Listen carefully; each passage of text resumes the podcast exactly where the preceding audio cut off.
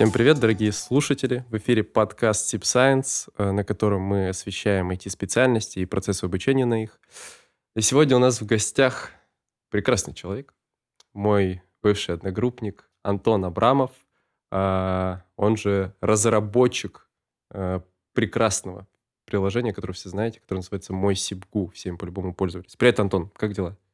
Попрошу обратить внимание, не разработчик, а backend разработчик. Да, всем привет. Да, да, очень важно, что вот ты добавил именно это backend. Спасибо.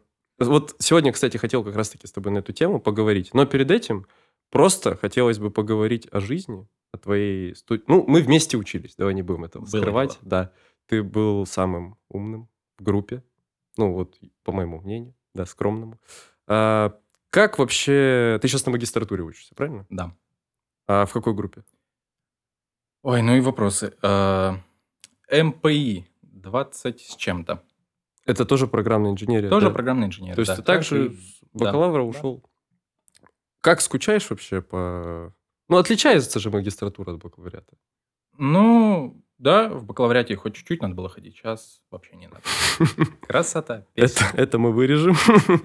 Не, ну ладно, хорошо. Смотри, э, как вообще, вот ты сейчас бэкэнд-разработчик, правильно? Получается? Всё верно.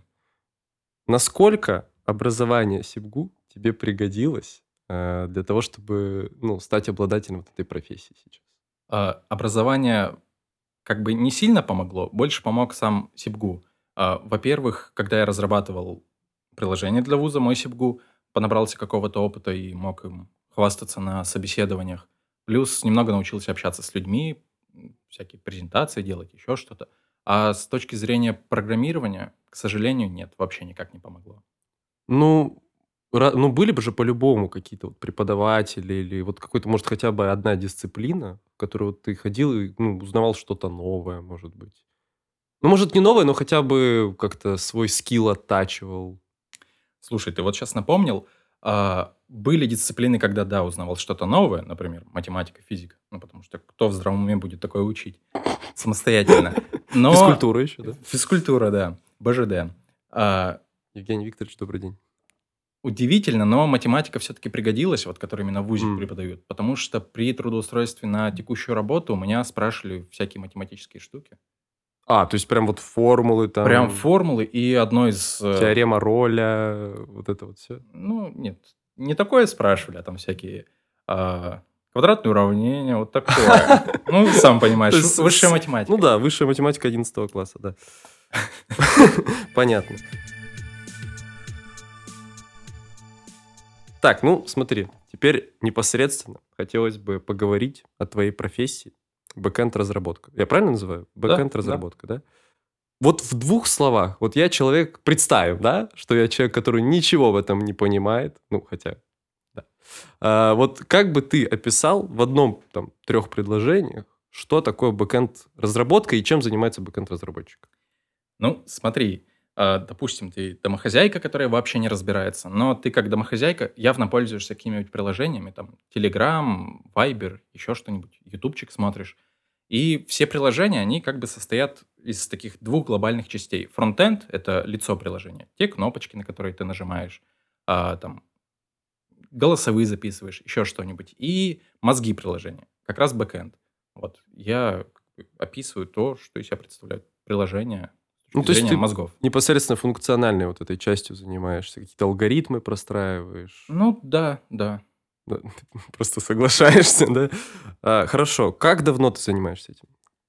А именно бэкэндом занимаюсь не так давно, года, наверное, 2-3, а программированием, ну, достаточно давно. У меня это раньше хобби было, и это хобби началось лет 13, наверное. С 13 лет ты программируешь? Да, да, уже почти 10 лет.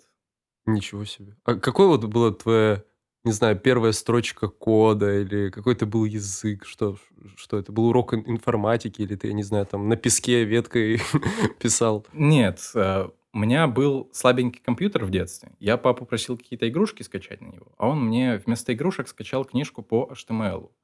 Вот, и первое, что я написал, это вот был какой-то простенький сайтик на HTML с табличной версткой, еще с чем-нибудь.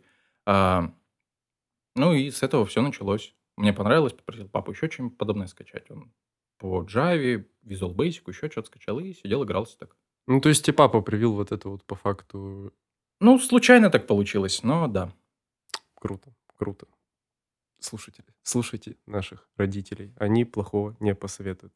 А, смотри, ты уже сейчас занимаешься непосредственно разработкой, ну, бэкэнда, то есть у тебя в коммерческой отрасли работаешь. Ну, да. Не так давно хобби начало приносить деньги. Какие-нибудь вот последние проекты, которыми ты занимался? Если это не коммерческая тайна какая-нибудь. А, вообще коммерческая тайна, но я спрашивал, как мне можно отвечать на такие вопросы. А, Сколько ты зарабатываешь? а вот это коммерческая тайна. Нет, ладно, давай. А, занимаюсь, вот работа, которая приносит деньги, за счет которой я как бы живу сейчас, а, это работа, связанная с криптовалютами. Мы занимаемся маркетмейкингом. Маркетмейкинг, э, что это такое? Ну, как вам можно, дорогие слушатели, объяснить, а, это мы предоставляем спрос и предложение на биржу. Это вот одна из наших основных задач.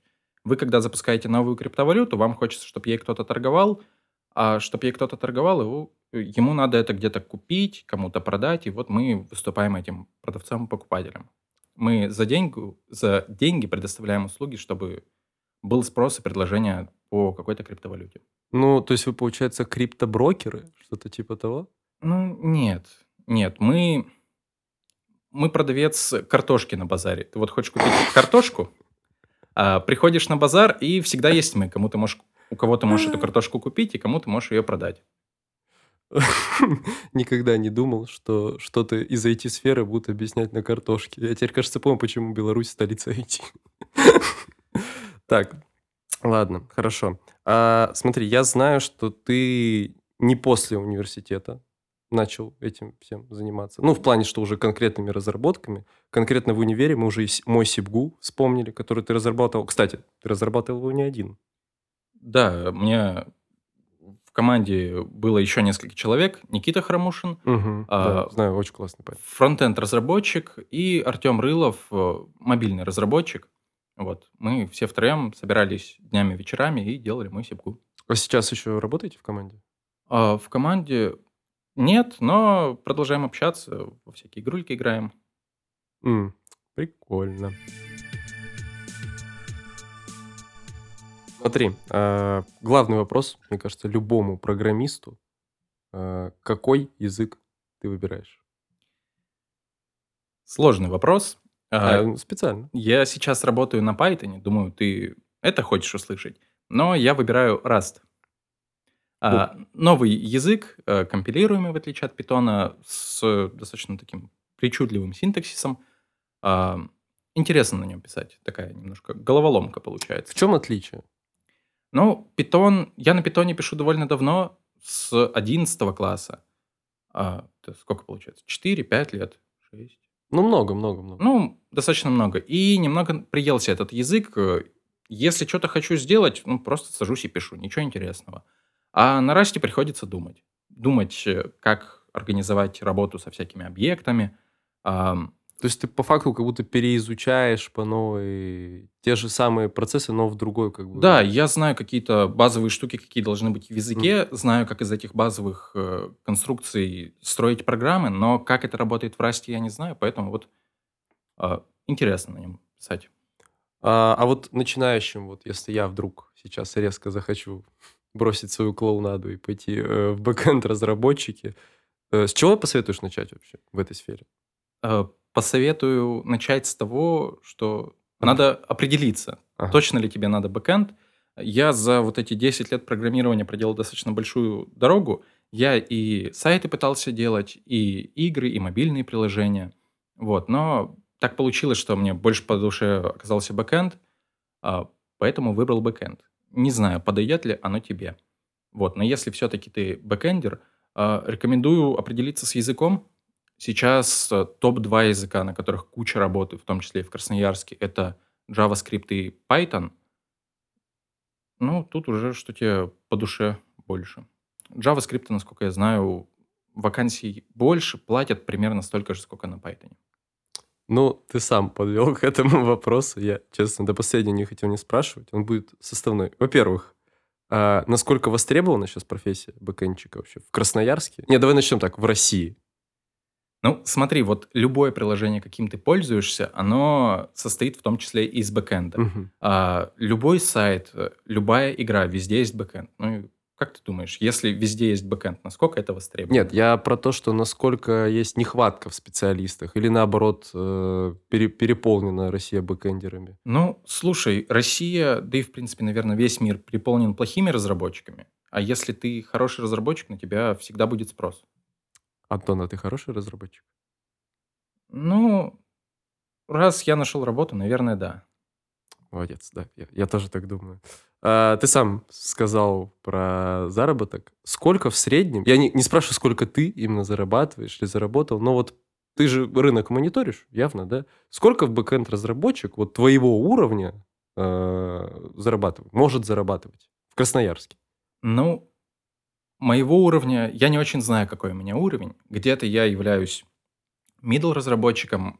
В текущей компании я, наверное, ближе к junior разработчику.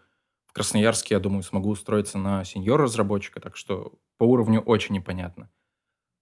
А зарплаты в Красноярске, они, по крайней мере, раньше, в доковидные времена, были сильно ниже, чем те же московские. Вроде как сейчас ситуация начала выравниваться, и в том же Сибдеве платят вроде как вот 150 для middle Python разработчика. Мгм. Смотри, ты говорил о том, что когда вы разрабатывали ваше... Можно ли это назвать вот первый твой опыт такой бэкэнд разработчика мой СибГУ? Можно от- к этому отнести? Как, вот как первый именно самый опыт такого полноценного проекта? Да, да, конечно. Это не только пел- первый опыт э, бэкэнд разработки, это и первый опыт работы в команде и каких-то сроков. Вот, да, и мне интересно про команду. Ты сказал, что у тебя был Никита Хромушин, который занимался, как правильно, фронт, Фронтенд, да. фронтенд разработчиком. А, объясни слушателям, где вот происходит вот это соприкосновение между фронт и бэк разработчиком? То есть э, вы можете абсолютно удаленно работать, потом просто куда-то скидывать, это кто-то собирает. Или вы только в определенные моменты вместе работаете. Или это постоянное совместное какое-то обсуждение, обмен данными. Как, как происходит Ну, ваше у нас взаимодействие? э, в мой Сибгу взаимодействие было, вот как ты сказал, постоянное. Мы с Никитой постоянно обсуждали, какие нужны нам методы, что должен бэкэнд предоставлять фронтенду, какую информацию, в каком виде, и договаривались о API, интерфейс взаимодействия приложения.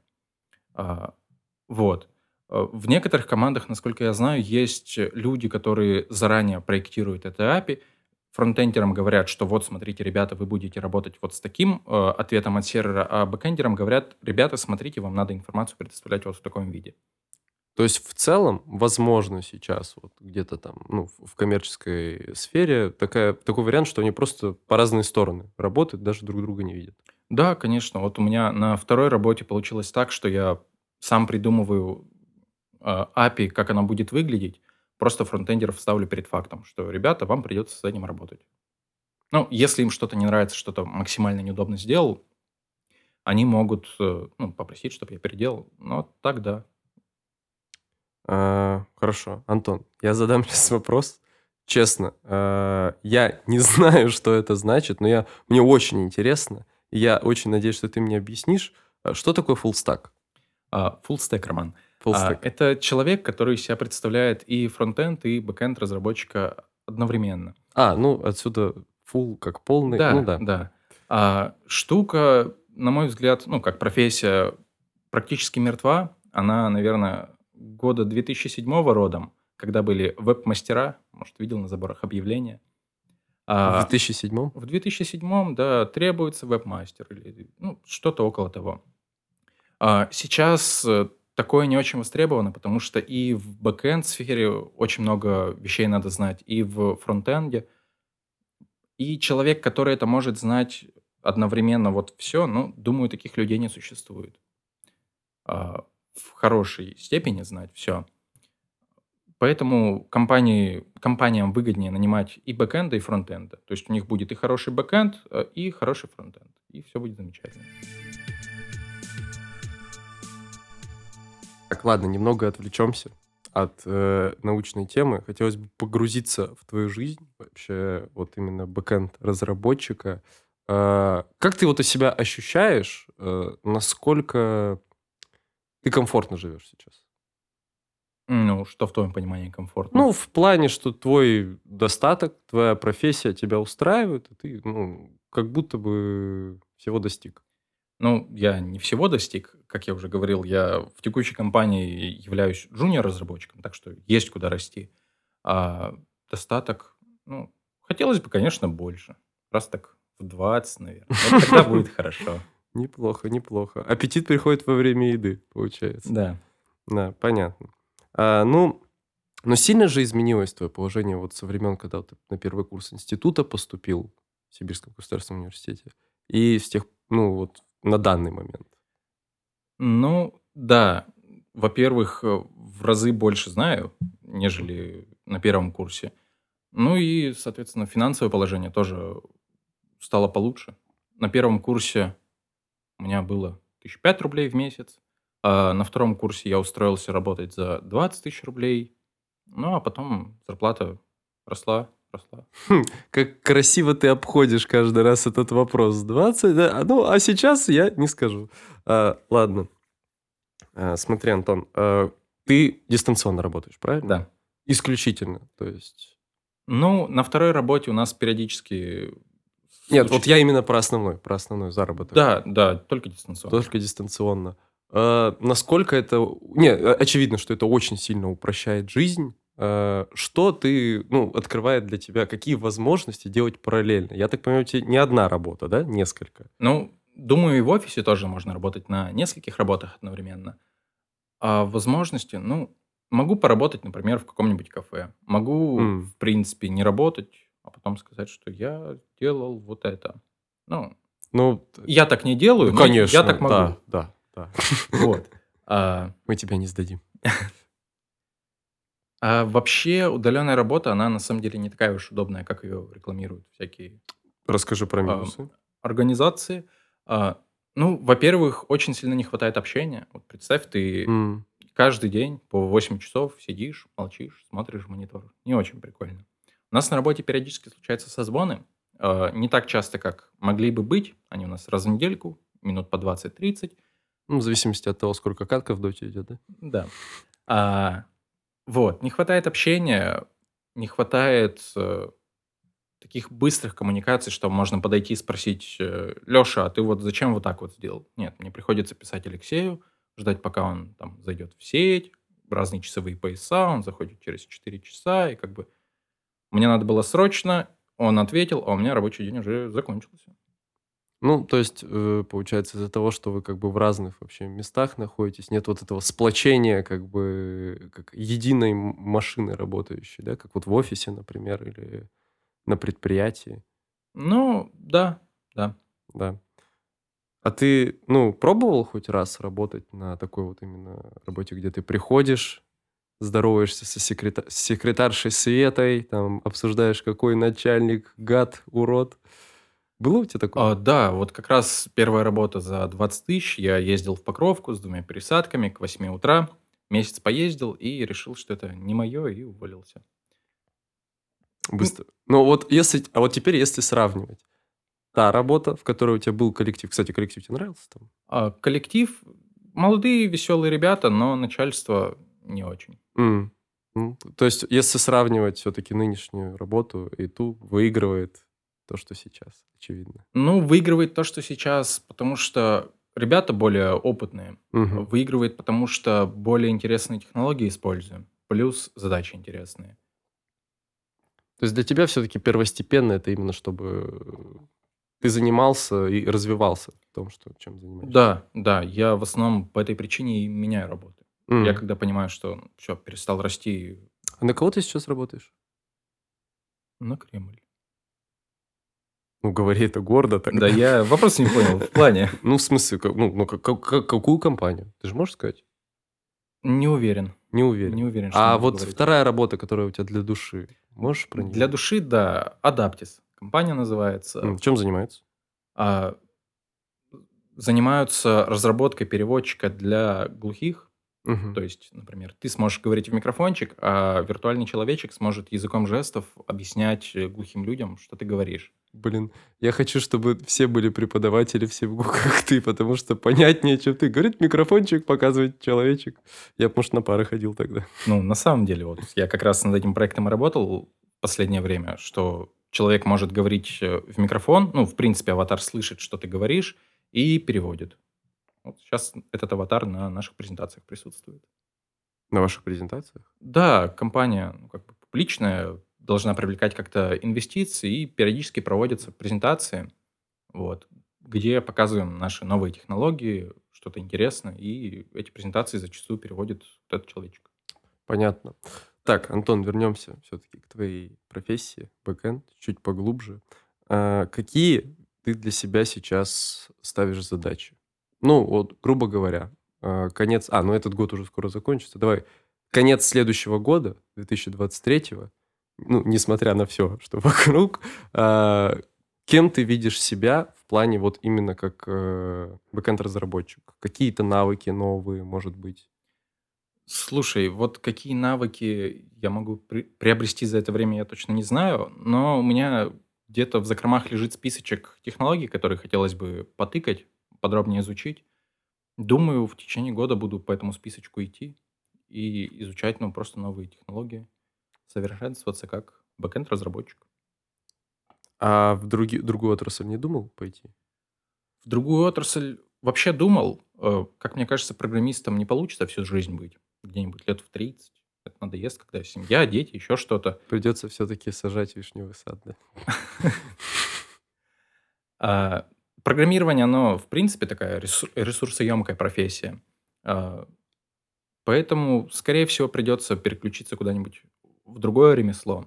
А, быть, например, каким-нибудь менеджером или, как это можно назвать, человеком, которого ты можешь позвать на помощь.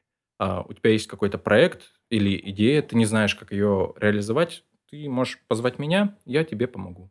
Только свистни, он появится. Да. Антон Абрамов. Блин, круто. Представил тебя с утиным носом сейчас.